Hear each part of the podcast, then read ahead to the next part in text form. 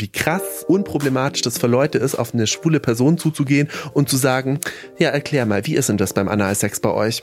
Und so, ja, ähm, hi, ich bin David, schön dich zu treffen auf der WG-Party.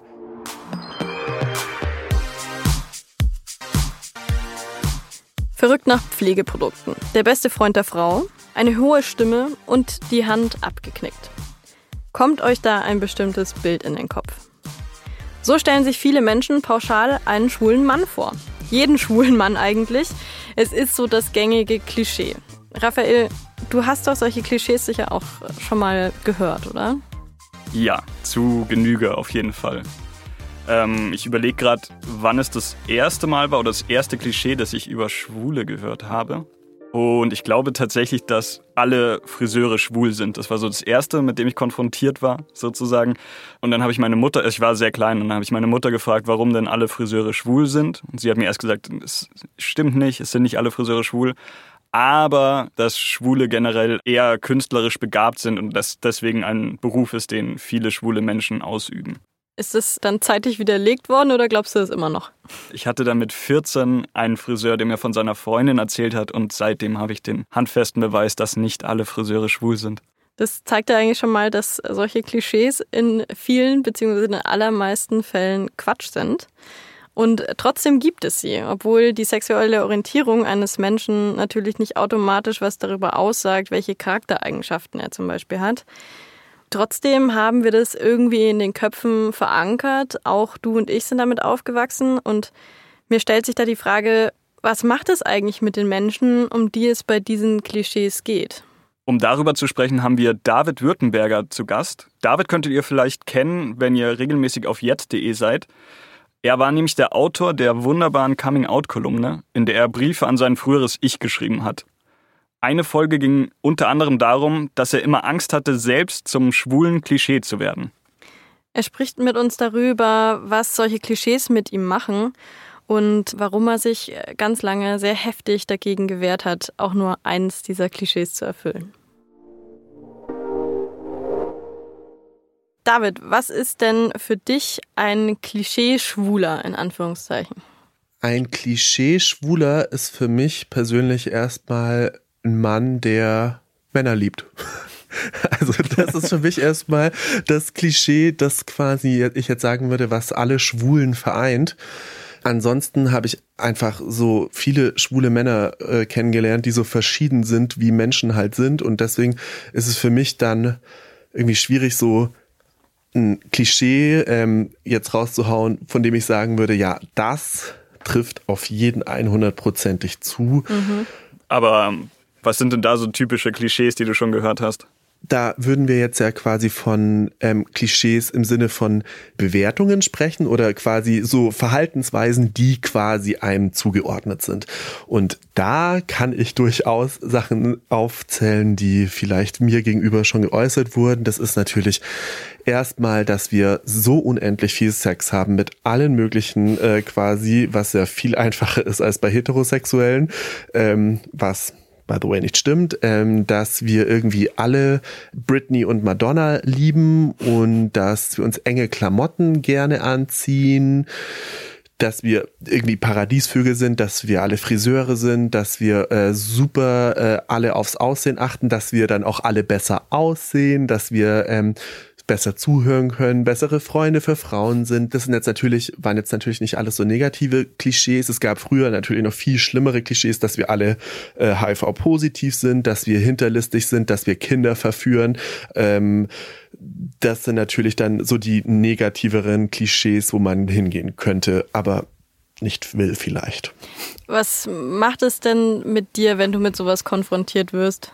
Also früher würde ich sagen, war das für mich super schlimm. Also da war ich so, auf gar keinen Fall will ich das und das sein und was. Mir hört man doch meine Schwulheit nicht an und ähm, da wollte ich das immer alles nicht wahrhaben und da war jedes schwule Klischee für mich einfach was Schlechtes. Einfach dahingehend, dass ich so sozialisiert wurde durch unsere Gesellschaft und das, was man halt einfach auch äh, quasi gespiegelt bekommt von Medien, von Geschichten, die man irgendwo hört und so weiter, Freundeskreis etc. pp. Heute ist für mich ganz oft der Punkt, wo ich mich frage, warum so manche Klischees eigentlich immer so krass negativ bewertet sind und warum mhm. das immer was Schlimmes ist. Also ich verstehe zum Beispiel nicht, warum das schwule Klischee, dass man zum Beispiel äh, auf sein Äußeres achtet, dann immer sofort in Oberflächlichkeit und um Gottes Willen und bla so umschwenkt. Oder warum es irgendwie so automatisch belächelt wird, wenn man sich für Britney oder Madonna interessiert. Weil mhm die Bewe also mir, mir fällt so die Bewertung dann immer so super schwer, dass wow. das quasi immer so belächelt wird und so ein bisschen was Negatives hat und so, ja, ist halt kein richtiger Mann und da bin ich halt irgendwie so an dem Punkt, dass ich mir denke, so, was genau ist eigentlich ähm, männlich einfach auch? Und was ist schwul und was ist Klischee und was ist eigentlich schlecht an dem Klischee und genau. Also du hast ja jetzt gerade auch schon einige Klischees aufgezählt, mit denen man als schwuler Mann einfach immer wieder konfrontiert wird. Und viele davon sind negativ. Wenn du jetzt aber zum Beispiel damit konfrontiert würdest, dass du quasi ein cooler bester Freund für eine Frau bist zum Beispiel, mhm. würde dich das dann auch stören? Es kommt drauf an, ob ich ein guter bester Freund bin, weil ich David bin oder weil ich ein guter bester Freund bin, weil ich halt schwul bin. Mhm weil das auch irgendwie so mich als Person so entwertet. Ne? Also, dass ich schwul bin, ist ein Teil meiner Persönlichkeit auf jeden Fall und wahrscheinlich auch kein zu kleiner. Aber das macht nicht mich als Menschen hundertprozentig aus. Und ähm, ich finde es halt schon auch immer so ein bisschen merkwürdig. Ich habe auch mal Frauen getroffen, irgendwie besoffen, die dann sagen, oh, ich hätte so gern schwulen besten Freund, dann könnte ich immer über Männer reden. Und dann denke ich mir halt so, aber vielleicht will ich ja gar nicht mit dir über Männer reden. Vielleicht finde ich dich ja doof. Mhm. So, oder vielleicht findest du mich ja doof, abseits davon, dass wir über äh, Sex mit Männern reden können, weil ich sehe eine Freundschaft nicht quasi darin begründet, dass ich jemandem erkläre, naja, vielleicht kannst du beim Blowjob ja probieren, das mal so oder so zu machen. Hast du so ein Gespräch schon mal real geführt? Boah, ohne Scheiß. Also wirklich, das ist, also wie krass unproblematisch das für Leute ist, auf eine schwule Person zuzugehen und zu sagen, ja, erklär mal, wie ist denn das beim Analsex bei euch? Und so, ja, ähm, hi, ich bin David, schön dich zu treffen auf der WG-Party. So äh, komplett ohne Berührungsangst oder so. Und ich finde das dann auch immer gar nicht so schlimm. Ich sehe das immer so als Möglichkeit, auch einer Person zu sagen, so, hey, du, vielleicht nicht die geilste Aktion, aber also, dass ich mit Leuten schon über Sex geredet habe und äh, quasi, dass mich Frauen zum Beispiel gefragt haben, so ja, äh, wie macht man das denn jetzt am besten, äh, wie geht man mit einem Schwanz um? Und meine Antwort ist halt immer so, naja, vielleicht fragst du halt einfach, was der andere mag. Ja. Weil aus meiner Erfahrung kann ich sagen, dass nicht jeder Mann genau gleich funktioniert körperlich und ähm, dass nicht jedem Mann egal ob schwul oder hetero, alles gleich gefällt oder ähm, schwul, hetero, bi, whatever. Ne? Also oft ist dann auch so, schwingt in so einer Frage auch so eine quasi so eine krasse Verallgemeinerung mit, dass alle Männer genau gleich sind und oder alle Frauen genau gleich sind und genauso du musst jetzt den Finger quasi dahin halten und dann äh, quasi hat er einen dreifachen Orgasmus äh, und springt im Kreis und das ist halt einfach nicht der Fakt so dem einen gefällt das und dem anderen das Du hast ja in deinem Text auf jetzt.de auch schon äh, mal geschrieben, dass du äh, früher Angst hattest, dass du irgendwie diese Klischees quasi aus Versehen oder automatisch erfüllen kannst. Mm, hast du irgendwann bemerkt, dass du da in eine Schublade reinpasst, in die du nicht passen willst? Also es ist vor allem ähm, das nicht passen wollen. Also es ist so ein bisschen so die Problematik der Entwicklung, also meiner Entwicklung auf jeden Fall und so wie ich die Rückmeldung auf meine Kolumne ähm, gesehen habe, war das nicht nur meine Erfahrung, sondern bei vielen vielleicht ähnlich. Ich glaube, bei mir war es so, dass ich erstmal überhaupt auf gar keinen Fall schwul sein wollte, so im Endeffekt und äh, das total lang irgendwie innerlich bekämpft habe und bla bla bla. Und dann irgendwann bin ich zu dem Punkt gekommen, ah ja, okay, ich stehe halt auf Männer, aber ich bin nicht so ein Schwuler, weil ähm, dann konnte ich immer noch besser sagen, ja, ich, ich stehe halt auf Männer, aber mit der Szene kann ich nichts anfangen, was auch schon total dumm ist, weil mhm. was ist denn die Szene? So, also das sieht man auch in jedem dritten Gay Romeo Profil. Ich bin kein Szene-Typ. Ja, bloß wenn du nicht in eine Gay-Bar gehst, bist du jetzt nicht irgendwie besser oder schlechter. Und ähm, also es ist halt so, dass ich da krampfhaft versucht habe, keinem schwulen Klischee zu entsprechen, damit der Schandfleck meiner Homosexualität quasi zwar vorhanden war, aber weil ich ja in allen anderen Bereichen überhaupt nicht so war, wäre das ja dann quasi noch gut gewesen, weil ich quasi immer noch dem tollen Bild eines tollen Mannes entsprochen mhm. hätte.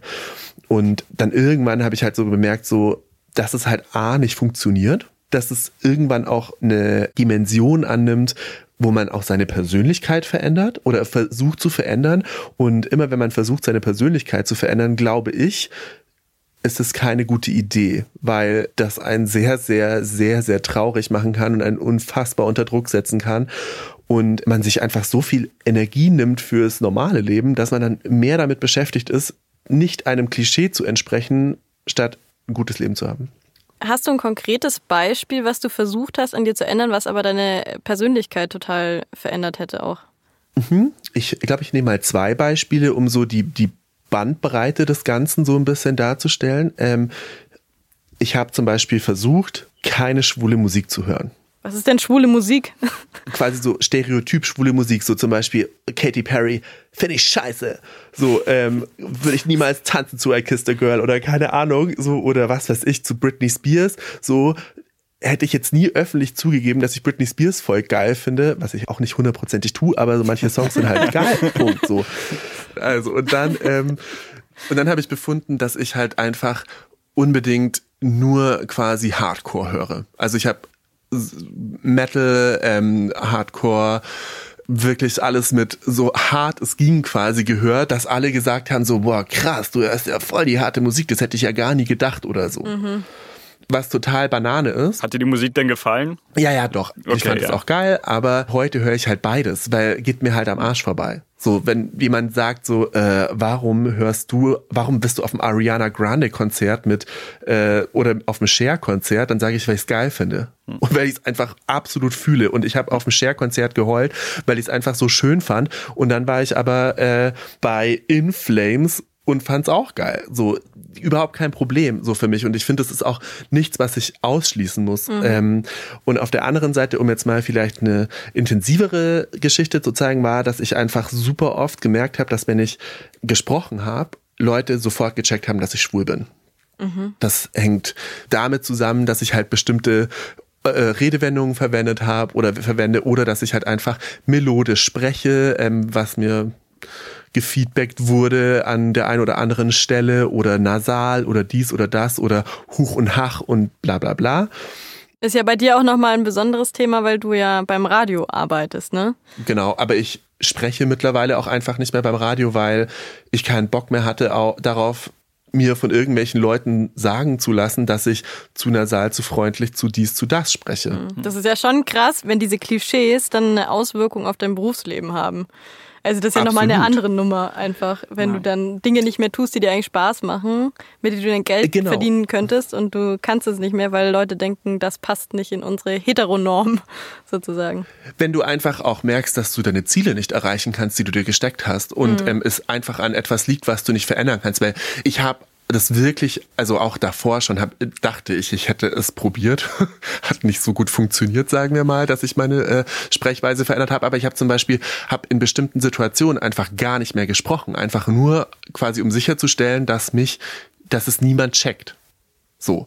Und ähm, keine Ahnung, wenn dann irgendwie mal ein Date oder so war, dann irgendwie versucht die Oktave so ein bisschen tiefer zu sprechen oder so mhm. und ähm, möglichst irgendwie unemotional. So. Und was natürlich total bescheuert ist, weil das überhaupt nicht ich bin. Und Stimme ist so ein krass persönliches Ding, was ein auch wirklich, was ja einfach ein Ausdrucksmittel ist. Mhm. Und ähm, weil du es gerade mit Radio angesprochen hattest, da gab es die Situation, dass mir irgendwann gefeedbackt wurde, so von wegen, beziehungsweise das wurde, ich habe das erfahren, dass da so drüber gesprochen wurde, dass es das bei mir nicht funktionieren kann, dass ich harte Themen mache, weil die kauft man mir ja Krass. nicht ab. So. Und das ist halt Realität. Und ich kenne halt einfach Menschen oder kannte Menschen, die ähm, auch in der Branche im weitesten Sinne arbeiten und die für Zeitungen schreiben. Da ist dann so, boah, bitte schlag doch mal weniger so eine Themen vor. Ich kenne Leute, die im Fernsehen arbeiten, die sich niemals outen würden, weil die halt sagen, dann ist meine Karriere im Arsch. Oder AgentInnen, die sagen, ja, du, du musst dir keine Sorgen machen, weil du wirkst ja nicht hundig und so weiter und so fort. Also das gibt's und das ist auch 2020 Realität. Und ähm, die Personen, die wir in der Öffentlichkeit und in repräsentativen Funktionen sehen, die über eine schrullige Tunte rausgehen und ach, der Lustige, der bewertet hier ein bisschen die Outfits, sind es immer schwule Männer, die einfach quasi so heteronormativ wirken und dann das Gütesiegel bekommen, dir merkt man es ja nicht an. Mhm. Das bringt mich auch ein bisschen dazu, dass ähm, ja auch Heteromänner oft Angst davor haben, für schwul gehalten zu werden. Also genau in solche äh, Klischees darunter zu fallen. Ist es denn bei dir, Raphael, auch so?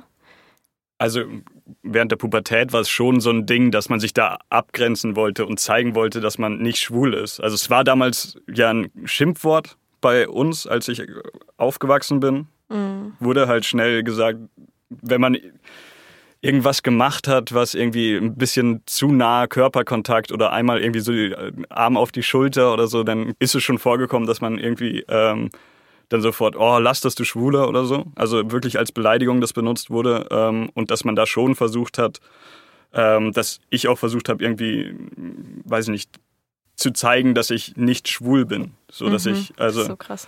Ja. Ähm, ich, das ist ja tatsächlich was, was ich aus der Grundschule auch so kenne, tatsächlich. Ja. Also aus, aus früheren Jahren und auch, ich glaube auch an der weiterführenden Schule.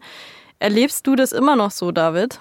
Also ich weiß, dass es Realität ist, dass ähm, auf Schulhöfen und so weiter sowas passiert. Und ich war vor einer Weile, bin ich mit einem Kollegen gelaufen und der hat dann irgendwie, so ist es dem halt so rausgerutscht, dass er halt gesagt hat so, boah, voll gay. Und ich so, was? Und er, er, ihm, ihm war es super, also ihm war es wirklich ja. super, super, super, super, super unangenehm. Und ihm tat es auch wirklich mega leid. Aber und ich würde auch 100%ig sagen, dass das, also ich würde ihm niemals irgendwie was in die Richtung von quasi, du, du, du äh, quasi bist eigentlich ein homophober Wichser innen drin unterstellen, never. Aber so tief ist es halt verankert, dass es ja. halt einfach so dann da drin ist. Ja, voll. Also es ist so ein Ding, das man in der Jugend irgendwie mitbekommen hat und das ist auch nicht vorbei irgendwie, wenn man 20 ist oder so. Ich, ich weiß auch noch, dass ich, ich weiß nicht, wie alt ich da war, äh, 23, 24 und mit einem, meinem Mitbewohner damals nach Hause gegangen bin, nach dem Feiern. Äh, und dann standen irgendwie so zwei Typen an der Dönerbude und haben, ähm, also wir haben im Glockenbachviertel gewohnt, ähm, was mal ein schwules Viertel war in München. Auf jeden Fall haben die Typen uns dann sofort hinterhergerufen, ja, verpisst euch ins Glockenbachviertel, wo ihr hingehört, ihr. Schlimme Beleidigungen für Schwule ähm, und haben uns irgendwie hinterhergerufen die ganze Zeit, dass wir uns verpissen sollen und also, also einfach so aus dem Nichts raus. Also es ist, wir sind zu zweit da lang gegangen und ist, keine Ahnung, warum die dieses Bedürfnis hatten, eh Streit zu suchen und dann damit, also es ist irgendwie so, es, es, es bleibt in den Leuten drin oder in manchen Leuten ist es einfach drin. Voll. Und also das ist 100 pro Fakt und ähm, also bei mir ist es so tief verankert, weil das halt einfach also ich habe halt einfach, also nicht eine Paranoia, aber ich glaube, ich kann nicht so unbeholfen wie ein äh, Heteromann durch die Gegend laufen, hm. weil ich mir immer so quasi denke, so, okay, wer guckt jetzt wie? Ich bin ununterbrochen am Checken, okay, wie werde ich gerade gemustert, was passiert, äh, bla bla bla. Also wer checkt gerade, dass ich schwul bin? Ich merke das sofort, das ist eine, ein bestimmter Blick von Leuten, wenn die das checken. Und dann muss ich gucken, so, welche Form nimmt das an? Dass sie sich nur denken, boah, widerlich oder äh, es schlimmer? Das ist echt, also was du ja im Grunde erzählst, bedeutet, dass Klischees eben nicht nur nervig sind, sondern dass es halt wirklich gefährlich werden kann. Ähm, da würde ich aber ganz kurz noch einmal was dazu sagen, weil ich finde nicht, dass das Klischee gefährlich ist, sondern die Bewertung des Klischees. Mhm. mhm. Also es ist ja nicht das Klischee, das Klischee, dass ich, dass ich quasi äh, also wenn ich zum Beispiel laufe, dann ähm, wackel ich irgendwie mit meinem Hintern und ich hüpfe so ein bisschen rum. Und ähm, also ich anscheinend merkt man mir an meinem Gang auch gern mal an, dass ich auf Männer stehe. Wie auch immer. Ich, ist, und ich finde, das Problem ist, nicht, dass man sagt so, äh, voll krass, dass man, äh, dass die Leute das dann anmerken. Das Schlimme ist, dass hm. die Bewertung, dass man es merkt und dann mit was Schlechtem verbindet, das ist das Schlimme. Weil, ganz ehrlich, es ist mir scheißegal, ob jemand daran merkt, äh, da, wie ich laufe, dass ich schwul bin, so, oder das merken kann. Mhm. Es ist mir völlig wurscht, aber das Problem ist die Bewertung, die dann da, danach folgt. Nämlich, dass ich, dass das was Negatives ist. Ja. Wann hast du das dann das erste Mal erlebt? Also war das zum Beispiel nach deinem Coming Out? War das schon vor deinem Coming Out? Oh, das war schon so viel vor meinem Coming Out. Da habe ich noch nicht mal gewusst. Da habe ich noch nicht mal gewusst. Also ich muss schon sagen, jetzt, wenn ich so zurückdenke, ich bin einfach auf die Welt gekommen auf einer Regenbogenflagge ungefähr. Also wirklich, ich war einfach von Anfang an wirklich ein, ein Junge, der nicht hundertprozentig dem Bild eines jungen Jungen entsprochen hat. Ich fand Barbies toll, ich fand genauso Matchbox-Autos toll. Ich habe aber super viel gelesen, gezeichnet, was jetzt irgendwie nichts per se Schwules ist, aber ich meine, dass wenn ich mich heute als Kind sehen würde, würde ich sagen so, ja, willkommen im Club. Und ich finde das auch nichts Schlimmes. Und das nochmal dazu zu sagen, so, das ist die, die Bewertung, die danach folgt, no. ist das große Problem. Und der erste richtig krasse Moment, an den ich mich erinnern kann, ist, dass ich auf dem Schulhof war. Ich meine, ich war in der vierten Klasse. Ähm, und meine komplette Klasse hat sich im Pausenhof auf einmal um mich rum aufgestellt, im Kreis, und hat angefangen, mich mit so einem total Psycho-Sprechchor quasi immer enger auf mich zuzugehen und da war immer Schwuchtel, Schwuchtel, Schwuchtel. Und ich saß so in der Mitte und ich habe wirklich einfach nicht verstanden, was da gerade passiert und bin dann irgendwo zwischen welchen da durchgeschlüpft, habe mich im Busch versteckt und habe da geheult, bis mich irgendwann meine Lehrerin rausgezogen hat und dann kam der Scherz an der Geschichte. Äh, sie hat gesagt, ja, ich habe denen jetzt gesagt, dass sie dich in Ruhe lassen sollen, aber du musst es auch nicht immer so provozieren. Alter. Boah, ist das krass. Das ist pädagogisch Boah, ist ja sehr richtig. wertvoll. Das war richtig wertvoll, Boah. ja. Ähm, wie war das denn in deiner Familie? Also deine Eltern zum Beispiel werden das ja dann auch früh mitbekommen haben, wenn du sagst, du hättest dich sofort im Club begrüßt. Ähm, Gab es da auch gewisse Vorurteile und Klischees und wie hat sich das dann geäußert? Das habe ich ja auch in einem anderen Text so ein bisschen beschrieben. Also das war, sagen wir jetzt mal, scheiße. ähm, also meine Mutter hat so Sachen gesagt wie, ja, wenn einer von euch so wird, dann fliegt der raus, wenn ein Schwuler im Fernsehen war. Ähm, ich komme aus einem extrem katholischen Umfeld. Ich habe irgendwann mal eine Heilungsbroschüre äh, quasi in irgendeinem Ordner gefunden, Homosexualität heilen, also eine Konversionstherapie-Broschüre. Es wurde nie darüber geredet, nie, nie, nie. Ähm, die Antwort auf, wenn ich gesagt habe, ich halte dieses ganze Mobbing nicht mehr aus. Also ich wurde wirklich über lange Jahre auf dem Schulweg jeden Tag wirklich krass fertig gemacht. Und die Antwort war ja immer, ja, ignoriere das einfach, weil du bist ja nicht schwul. So, und das wurde sich also nie damit befasst. Ich mache meinen Eltern da aber gar keinen Vorwurf. Also bei meinem Vater war das immer so ein bisschen, der war da irgendwie immer so ein bisschen neutral, glaube ich. Meine Oma fand es voll furchtbar und ich glaube, die haben alle gehofft, dass ich mit ganz viel Rosenkranzbeten da weg von komme. Äh, ich hatte ja dann auch irgendwie so Freundinnen oder dachte, dass ich Freundinnen habe so. Und ähm, meine Mutter fand es richtig scheiße. Und als ich mich geoutet habe, hat sie mir auch gesagt, sie findet es jetzt nicht gut, aber ist halt so. Und man muss aber einfach auch Menschen zugestehen, die in so einem homophoben Umfeld einfach auch sozialisiert wurden, wie das einfach äh, nach wie vor, also nicht, so, es ist nicht, es ist nicht mehr so schlimm, auch auf dem Land nicht mehr, wie es mal war. Aber man muss den Leuten zugestehen, die in so einer ja, in so einer Sozialisation einfach groß geworden sind, dass sie sich dann auch irgendwann ändern können. Man muss es nicht akzeptieren, wenn sie scheiße sind, aber man muss auch akzeptieren, dass sie irgendwann ändern können. Und ich habe zum Beispiel, was das angeht, auf meine Familie überhaupt gar keinen Groll mehr. So.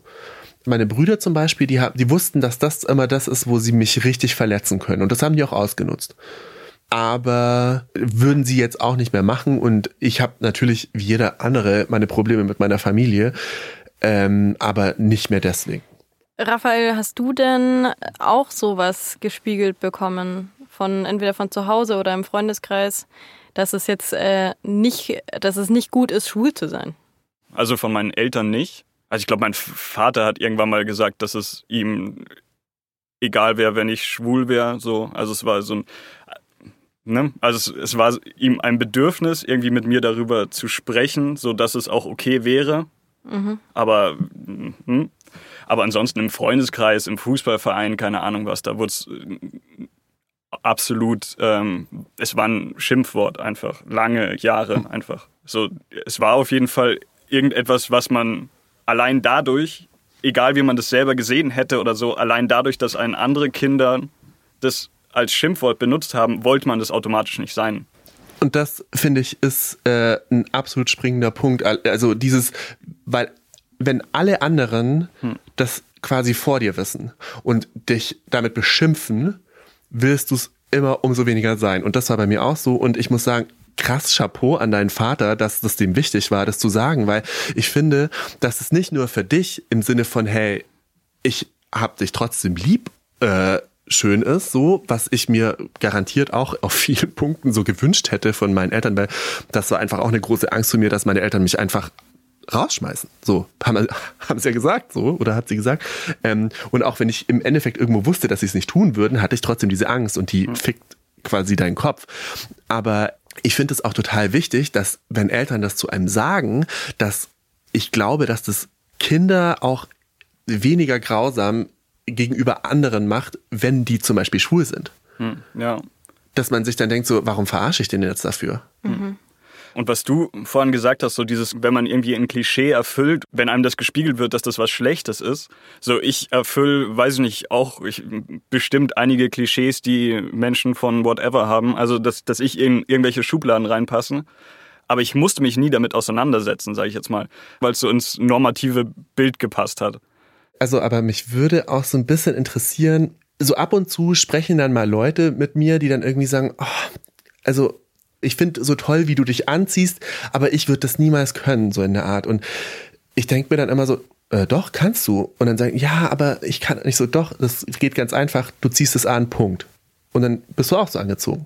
Aber so, ich finde es halt so crazy, dass es manchmal diesen Wunsch gibt, nach nicht immer dem äh, quasi dem Klischee zu entsprechen, aber man sich da dann so ein bisschen beraubt, nicht dem Klischee zu entsprechen. Und ich glaube, dass es manchen Leuten Spaß machen würde, auf bestimmten Ebenen nicht dem krassen Klischee und dem krassen Druck auch immer so als hundertprozentiger Mann zu performen. Wie ist es bei dir? Fällt dir irgendwas ein? voll. Bei mir war es zumindest so, dass äh, die Pubertät so eine Phase war, dass ich auf jeden Fall so richtig wenig Angriffsfläche haben wollte und dass ich dann schon versucht habe, wie ich ja schon gesagt habe, dieses, ähm, dass man nicht als schwul gelten wollte oder so oder nicht äh, irgendwie da in den Verdacht kommen wollte. Und dann weiß ich, dass ich irgendwelche Sachen einfach nicht mehr gemacht habe, wo ich auch wusste, dass sie mir sehr viel Spaß machen. Zum Beispiel, ich tanze sehr gerne und Nein. tatsächlich, ja. Das hast du uns noch nie gezeigt. ja, Siehst du, da, da, siehst du mal, wie viel Rückstände es da noch gibt. Nee, aber ich, ich habe ewig lang nicht getanzt, einfach so in Clubs oder so oder in, auf irgendwelchen Feiern, bis ich dann einmal tatsächlich sehr, sehr, sehr betrunken war und dann einfach richtig getanzt habe. Danach Mädchen damals zu mir gekommen sind und gesagt haben, dass ich richtig gut tanzen kann und seitdem war es dann so, ah, okay, ich darf das machen. Ähm, oder dass ich, keine Ahnung, ich, ich mochte es zum Beispiel richtig gerne, auch später noch bei Freunden von mir zu übernachten. Und da hatte ich so Schiss davor, das dann so anzusprechen oder so, ob man mal wieder beieinander übernachten will, als so aus Angst tatsächlich, dass es irgendwie falsch rüberkommen könnte oder so das sind jetzt so die banalsten Sachen, die mir jetzt irgendwie gerade in den Kopf kommen, aber es gibt sehr viel, was einfach so viel Spaß machen kann und man sich dessen selber beraubt hat, tatsächlich, weil man dachte, okay, das kommt jetzt irgendwie falsch rüber. Hattest du da eher Angst vor der Bewertung der Männer bzw. Jungs um dich herum oder vor der Bewertung der Frauen bzw. Mädchen? Nee, vor den Jungs. Vor den Jungs? Vor den Jungs. Warum? Weil eigentlich haben die ja, ne, die sollten ja eigentlich gar kein Problem damit haben, wenn du schwul bist. Also die Mädchen, die könntest das du dann nicht sie, aber das rumkriegen ist, Aber das ist jetzt nicht das Umfeld, in dem, dem die meisten Menschen aufwachsen, würde ich sagen. Wovor hattest du denn genau Angst? Also was, womit hast du gerechnet, was dir dann passieren könnte? Dass ich verarscht werde. Das auf jeden Fall, dass ich als, als, als komisch gelte. Sowas. So, so gesellschaftliche Ausgrenzung wie auch immer geartet. Ob es jetzt verarschen, also verarschen an sich finde ich nichts Schlimmes, aber wenn es halt bösartiges Verarschen. So Ausgrenzung, gemobbt werden. Vor sowas hatte ich mhm. Angst. Hast du denn schon mal den Moment gehabt, dass jemand gesagt hätte, das ist, ein, ist jetzt in Anführungsstrichen schwules Verhalten, das du da zeigst oder dass dir jemand äh, gesagt hat, dass du schwul seist oder schwul wirkst? Ähm, also, dass es jemand ernsthaft zu mir gesagt hätte, so, ähm, das nicht, aber so, weiß nicht, irgendwie ein Körperkontakt, weiß nicht, mit jemandem, den man jetzt nicht so gut kannte, dass man irgendwie die Hand auf die Schulter gelegt hat oder so, dass das sofort war, äh, was soll das? Sowas. Aber dass ich für schwul gehalten wurde, ist mir jetzt, keine Ahnung, ich wurde angemacht auf der Straße von Männern, aber ansonsten so, das, ja. Was du mir aber schon mal erzählt hast, war, dass du äh, Du legst ja, das weiß ich ja, also sehe ich ja auch, äh, du legst ja gerne ein Bein über das andere. Und da hast du ja schon mal einen stimmt, Kommentar bekommen, stimmt, oder? Stimmt, das war eine Ex-Freundin von mir tatsächlich, die sich Gedanken gemacht hatte am Anfang unserer Dating-Phase, weil ich meine Beine überschlage, ob das nicht ein Zeichen für irgendetwas sein könnte. Aber dann hat sie sich, Oh. dann haben das meine anderen Freunde auch gemacht und dann hat sie gesagt, na ja, dann kann es ja doch normal sein. Ey, aber Raphael, kein Scheiß. Das war auch eine Sache, wo ich immer so gedacht habe, so ich darf das nicht, weil Ja. es so 100 Milliarden Sachen, wer den Ohrring ähm, quasi rechts Genau. trägt, so, oh, krass, auf gar keinen Fall, bla bla bla. Ähm, Mhm. Aber ich finde, das Absurde ist ja, dass es was total Banales ist, was keinen Menschen eigentlich jucken sollte, Ja. was man sich nicht traut. Und ich glaube halt so, dass man sich denkt, oh, wenn ich tanze, bin ich nicht richtig männlich. Wenn ich das mache, bin ich nicht männlich. Und das finde ich halt so crazy, wie wichtig das ist, als super krass männlich zu gelten. Ja. Und das glaube ich halt auch, ähm, dass dieser Druck quasi immer der krasse Mann zu sein oder dem, was männlich gilt, quasi zu entsprechen. Ähm, ich glaube, dass das bei ganz vielen Leuten auch wirklich äh, unschöne Dinge auslöst einfach. Ich denke da gerade ganz intensiv drüber nach, ob ich auch solche Sachen hatte. Und was mir auffällt, ist tatsächlich, äh, dass ich auch versucht habe, nicht so girly zu wirken. Also weil dieses äh, Beine überschlagen habe ich ganz lange nicht gemacht, sondern habe mich immer so sehr breitbeinig hingesetzt in die letzte Reihe zu den Jungs zum Beispiel in der Schule. Oder sowas wie Nägel lackieren. Gut, dass wir drüber reden. Ich hatte auf jeden Fall vor einer Weile meine Nägel lackiert und das war so ein Punkt. Also ich, ich hatte neongelbe Haare. Ich trage Klamotten, die schon irgendwie, wo mich schon viele Leute darauf ansprechen. Aber als ich die Nägel lackiert habe, da musste ich mich echt nochmal so richtig massiv überwinden. So, okay, und jetzt gehe ich raus. So, und das, äh, das fand ich irgendwie auch so abgefahren. Ich dachte mir so, Alter, das ist einfach nur ein bisschen Farbe an einem Teil des Körpers. Wenn es ein Tattoo ist, juckt es keinen Menschen, dann ist es richtig geil. Äh, Das ist richtig krass so in der Art. Aber wenn ich so quasi vorübergehend auf meine Nägel mache, ist es mega schlimm. Und ich habe auch wirklich gemerkt, wie Leute da teilweise hingestarrt haben. Und das war so, nein, ich es, lass es mir nicht zu nahe kommen oder so. Und so, worüber ich mich dann auch so ein bisschen Gedanken gemacht habe, ist so, äh, gerade was Kleidung angeht, ich habe so ein Hemd, das geht bis fast zu den Knien. Also es ist eine Tunika. Das unterscheidet sich also von dem Hemd eigentlich nur dadurch, dass es quasi so eine Handlänge länger ist oder zwei. Und das macht so einen kranken Unterschied, wie die Leute einen angucken und was, wie die einen behandeln, ne? Also und wie man irgendwie wirkt. Und das fand ich irgendwie so crazy, so mit dem Gedanken, es sind nur ein paar Zentimeter Stoff, die komplett alles verändern, was quasi die Wahrnehmung ist. Aber ich wollte noch einmal zu dem Druck von Männlichkeit im Endeffekt nochmal kommen, weil wir reden jetzt da irgendwie so die ganze Zeit darüber, dass quasi immer die Männer das, also quasi, dass man das so an Männern misst, ne? Also dass man dann sagt so, okay, ähm, ich äh, quasi hatte dann Schiss, dass die Männer mich ausschließen und so weiter und so fort, aber so das ich würde mal sagen, irgendwann lässt man das ja so ein bisschen hinter sich, so dieses Teenie, ähm, ich muss cool bei den Jungs sein Ding. Oder lässt man hoffentlich irgendwann so ein bisschen hinter sich und ist dann irgendwie mehr bei sich. Aber was ich so interessant fand, war, dass sich schon öfter mal ähm, Frauen bei mir quasi so ein bisschen ausgeheult haben, weil ihr Mann ihnen dann auf einer gewissen Art und Weise dann nicht männlich genug war. Also irgendwie, dass der irgendwie, der heult, der heult mir zu oft. Und ich war so, okay, crazy. Also so fand irgendwie so merkwürdig, dass es auch so von einer anderen Richtung kommt. So hast du sowas schon immer erlebt und oder schon mal gehört oder so oder ähm, also geht ja auch an euch beide eigentlich die Frage. Also, ich erinnere mich gerade an was ganz Bestimmtes, wo ich jetzt auch so ein bisschen über mich selber reflektieren muss, weil mein erster Freund tatsächlich, ich weiß nicht genau, wie ich es formuliert habe, auch in meinem Kopf formuliert, Aber der hatte schon relativ viele weibliche Züge, also was ich, was ich als weiblich konnotiert hatte. Was mir da tatsächlich immer wieder so ein bisschen sauer aufgestoßen ist, war zum Beispiel sein Social-Media-Verhalten. Dass er statt ähm, okay, hat er immer okay mit ganz vielen Is geschrieben zum Beispiel.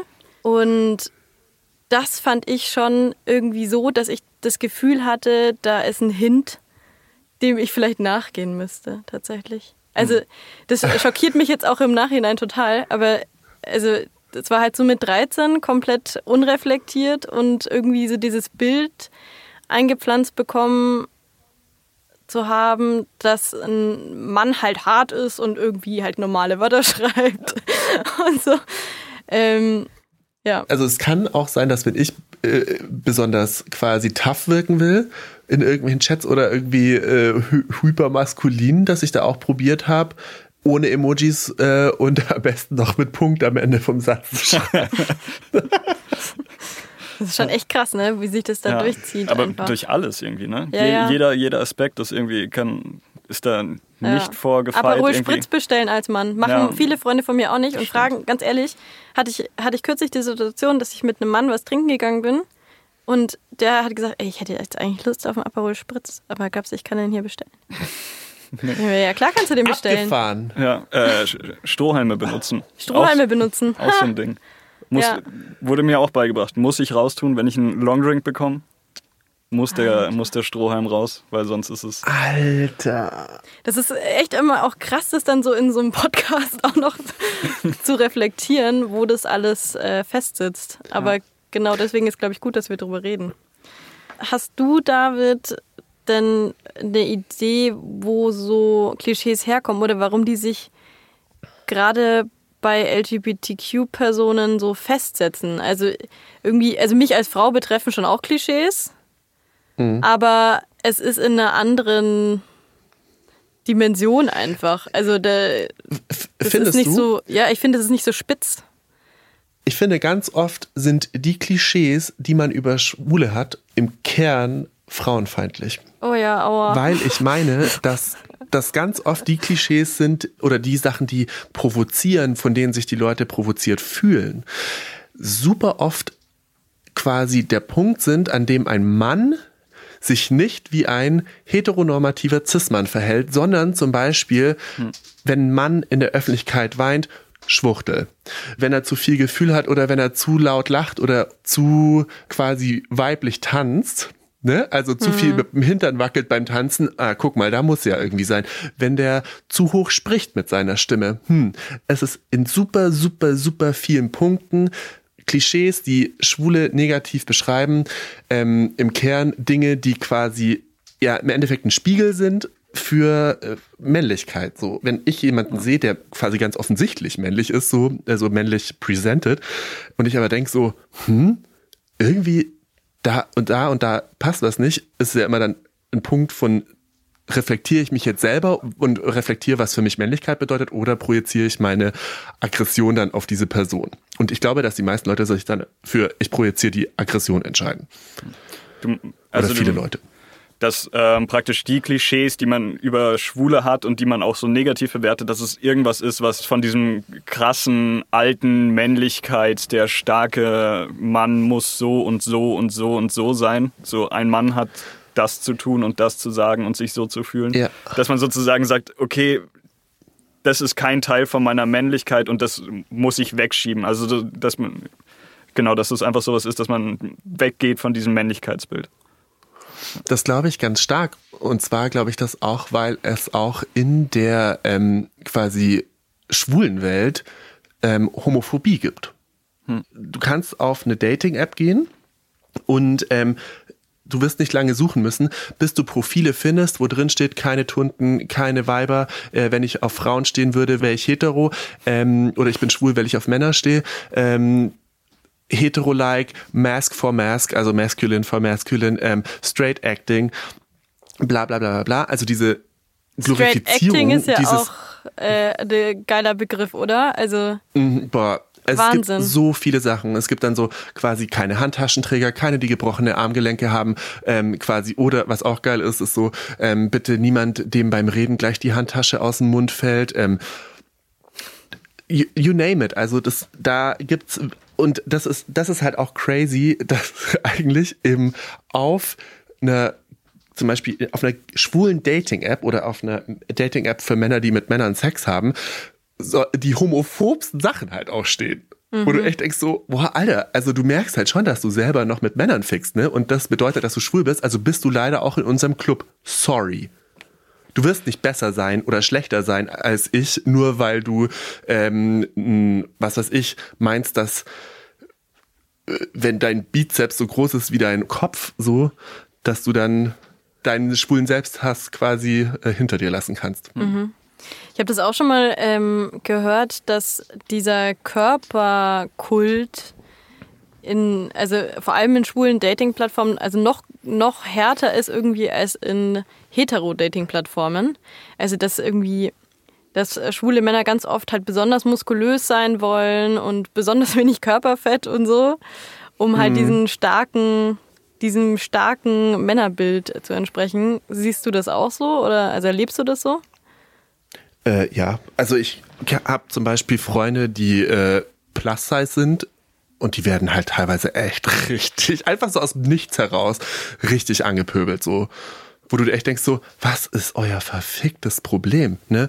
Und ähm, das gibt's aber in alle Richtungen. Also es gibt auch quasi, wenn du aus der Bären-Community kommst, wo quasi ein dicker Mann fetischisiert wird, da haben auch schon Leute gesagt, so, ja, aber scheiß dürres Dingsbums zu mir und ich dachte mir so, äh, guten Tag, was soll das? Also, ähm, oder ja, wenn du nicht dünn genug bist, dann das, wenn du nicht muskulös genug bist, dann das. Also das kann, glaube ich, auch schon richtig krass so die eigene Körperwahrnehmung auch wirklich absolut durcheinander bringen und einen davon wegbringen, dass man sich mit sich selber wohlfühlt. Und dass viele Männer auf Dating-Apps, glaube ich, einfach so das Bedürfnis haben, auch äh, geil auszusehen, hängt sicherlich auch damit zusammen, dass sich viele Männer einfach Bestätigung darüber suchen, dass andere sie geil finden. Wäre jetzt meine küchentischpsychologische Analyse auch, unter anderem. Ich glaube aber auch, dass es wirklich viel damit zu tun hat, dass wenn du halt den krassesten Body aller Zeiten hast, also du bietest halt einfach weniger Angriffsfläche, wenn du hypermaskulin bist. Ich habe das selber gemerkt, ich hatte einen super langen Bart und da kamen dann wirklich andauernd ähm, irgendwelche Typen zu mir an und meinten, boah, geil, boah, bla bla bla. Und das Witzige war, dass halt aber auch super viele Heteromänner zu mir ankamen und sagen, boah, episch. Frauen übrigens eher weniger.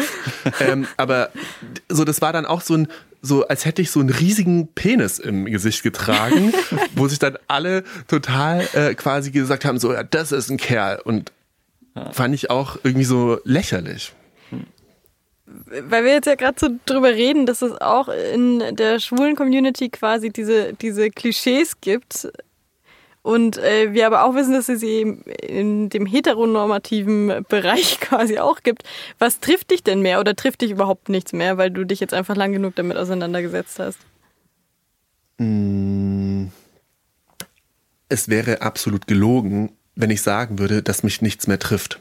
Kleines Beispiel. Ich bin letztes Mal an den Bahnhof gegangen und ich hatte einen Jogginganzug an, eine Hose und eine passende Jacke und da sind Rosen drauf. Pastell. So. Womit anscheinend irgendwie, was alle Leute unfassbar fertig macht. Ähm, weil ich so auffalle damit und ich habe das ehrlich gesagt ein bisschen vergessen, dass es so auffällt und ich hatte den an und war in der Stadt, bin zurückgefahren, lauf zum Bahnhof und ich lauf so und das ist so eine Situation, man läuft an einer Gruppe vorbei, das waren ein paar junge, ähm, junge Mädchen, ähm, laufe ich so vorbei und sie reden und es war dieser eine Moment, wo eine mich gesehen hat, dann die zweite, dann die dritte und wirklich alle drei glotzten mich so richtig krass an und dann fangen sie richtig krass laut an zu lachen. Und ich habe so gemeint zu hören, dass die eine gemeint hat, so, haha, als du den gesehen hast. Und auf der anderen Seite denke ich mir so, was nehmt ihr euch raus? Und ich muss mich aber nicht von irgendwelchen durchschnittlichen äh, Menschen beleidigen lassen. Aber auf der anderen Seite war es schon so, dass ich mir dachte, so, boah, ich bin jetzt 35 und es passiert halt immer noch. What the fuck? Also, und es ist halt schon irgendwie so ein bisschen merkwürdig und es ist nicht so, als würde es mich nicht treffen. Es ist nicht so, als würde es mich nicht treffen, wenn mir irgendjemand Schwuchtel hinterher schreit oder irgendwas. Es trifft mich auf eine bestimmte Art und Weise, aber ich glaube, ich kann einfach besser damit umgehen. Und jeder, der sagt, dass es einem scheißegal ist, call me und tell me, ähm, wie du das gemacht hast, dass es dir scheißegal ist. Weil ganz, ganz egal und ganz wurscht ist es mir nicht aber ich glaube, ich kann einfach sehr gut damit leben mittlerweile. So, weil ich mich einfach selber mag. Und das ist das Wichtigste. Kannst du vielleicht Menschen, die es auch betrifft, einen Tipp geben, wie du. Also du stehst ja jetzt schon deutlich mhm. mehr über solchen Klischees slash Anfeindungen teilweise. Wie hast du mhm. das gemacht? sehr viel geheult. Nee, also es war schon echt auch wirklich ein scheiß beschissener, harter Weg und es nervt mich, dass den super viele Leute einfach gehen müssen. Vor allem, wenn sie halt nicht nur an einem Punkt irgendwie aus dem Mainstream rausfallen, sondern vielleicht dann irgendwie auch noch bisschen anders aussehen und das finde ich einfach unerträglich. Ich habe mir irgendwann angewöhnt, dass ich das nicht mehr verstehen will, warum andere Leute das machen, aber auf der anderen Seite auch so ein bisschen gedacht habe, warum fühlt man sich von der puren Existenz einer anderen Person provoziert? Hängt für mich persönlich meistens damit zusammen, dass man mit sich selber auf irgendeine Art und Weise unzufrieden ist. Das hilft mir in den Punkten meistens, dass ich mir denke, so, du hast hundertprozentig viel mehr Probleme, als du glaubst und äh, machst sie einfach nicht mit dir selber aus ich glaube, es ist wichtig, dass man sich einfach klar macht, dass man was wert ist, dass man liebenswert ist und jeder von uns ist liebenswert, dass man in den Spiegel guckt und sich denkt, hey, ich mag dich, auch wenn man irgendwie denkt, so, ich könnte heute einfach nur in diese Reflexion reinkotzen, aber ich glaube, dass so eine positive Affirmation sinnvoll ist, auch wenn sie sich lächerlich anfühlt am Anfang. Und einfach sich erlaubt, Spaß zu haben und sich erlaubt, Sachen zu machen, die man gerne macht. Weil ich glaube, dass immer, wenn man Sachen macht, die man nicht machen will, weil man glaubt, sie machen zu müssen, geht man den falschen Weg. Mhm. Ich finde, das ist ein schönes Schlusswort eigentlich. Mit dem Gedanken, dass ähm, man quasi tun soll und auch tun können muss, was man gerne macht, ohne von anderen bewertet zu werden. Da ist es aber natürlich dann nicht an dir, David, und auch nicht an anderen schwulen Männern, dass äh, sie da jetzt was dran ändern müssen, sondern das liegt dann eben genau an den Menschen, die homophob oder homofeindlich sich verhalten und solche Klischees, wie du ja ganz richtig gesagt hast, negativ bewerten und immer wieder nutzen, um auf Leute loszugehen.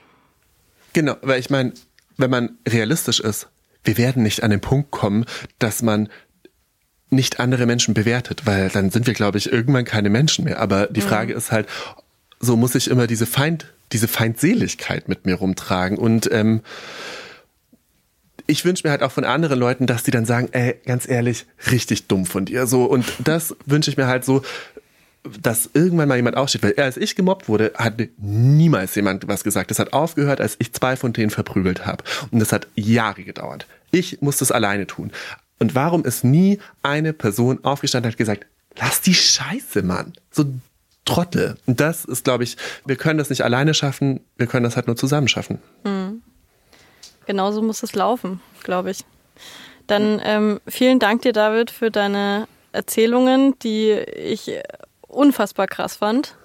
Ähm, für deine Ehrlichkeit und deine Offenheit und ähm, für das Gespräch. Vielen, vielen Dank. Danke euch. Ja, das ja. Äh, war ein krasses Gespräch. Also ich äh, muss tatsächlich sagen, das war für mich das krasseste Gespräch, das ich in diesem Podcast bisher geführt habe, weil ich eigentlich dachte, wir kommen irgendwie so auf einer positiven Note raus, aber es, also was David da erzählt hat, das ja. finde ich schon sehr bedrückend. Vor allen Dingen, wir wissen ja alle, was es für Diskriminierung gibt und ähm, wie viel Homophobie es tatsächlich noch gibt, aber mich hat es wirklich extrem überrascht, wie heftig das war und was, was David da alles erlebt hat. Das hat mich wirklich, wirklich ein bisschen überfahren, muss ich sagen. Und und das äh, Krasse finde ich daran auch, dass wir die Coming-out-Kolumne von ihm ja gelesen haben. Ja.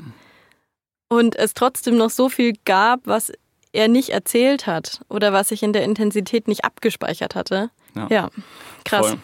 Und ich fand es auch echt interessant, wie viel auch jetzt noch in mir steckt, wie viel ich, keine Ahnung, diese Sachen über Männlichkeit, die man so gelernt hat im Laufe des Lebens, äh, wie man die so verinnerlicht hat und wie die selber einen auch tatsächlich begrenzen und wie man sich damit selber in den Weg stehen kann.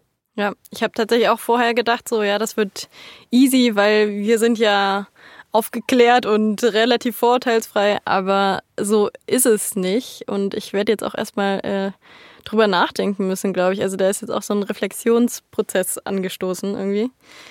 Wie geht's denn euch da draußen damit? Habt ihr jetzt auch angefangen nachzudenken, irgendwas bei euch reflektiert, was euch vorher irgendwie nicht so bewusst war?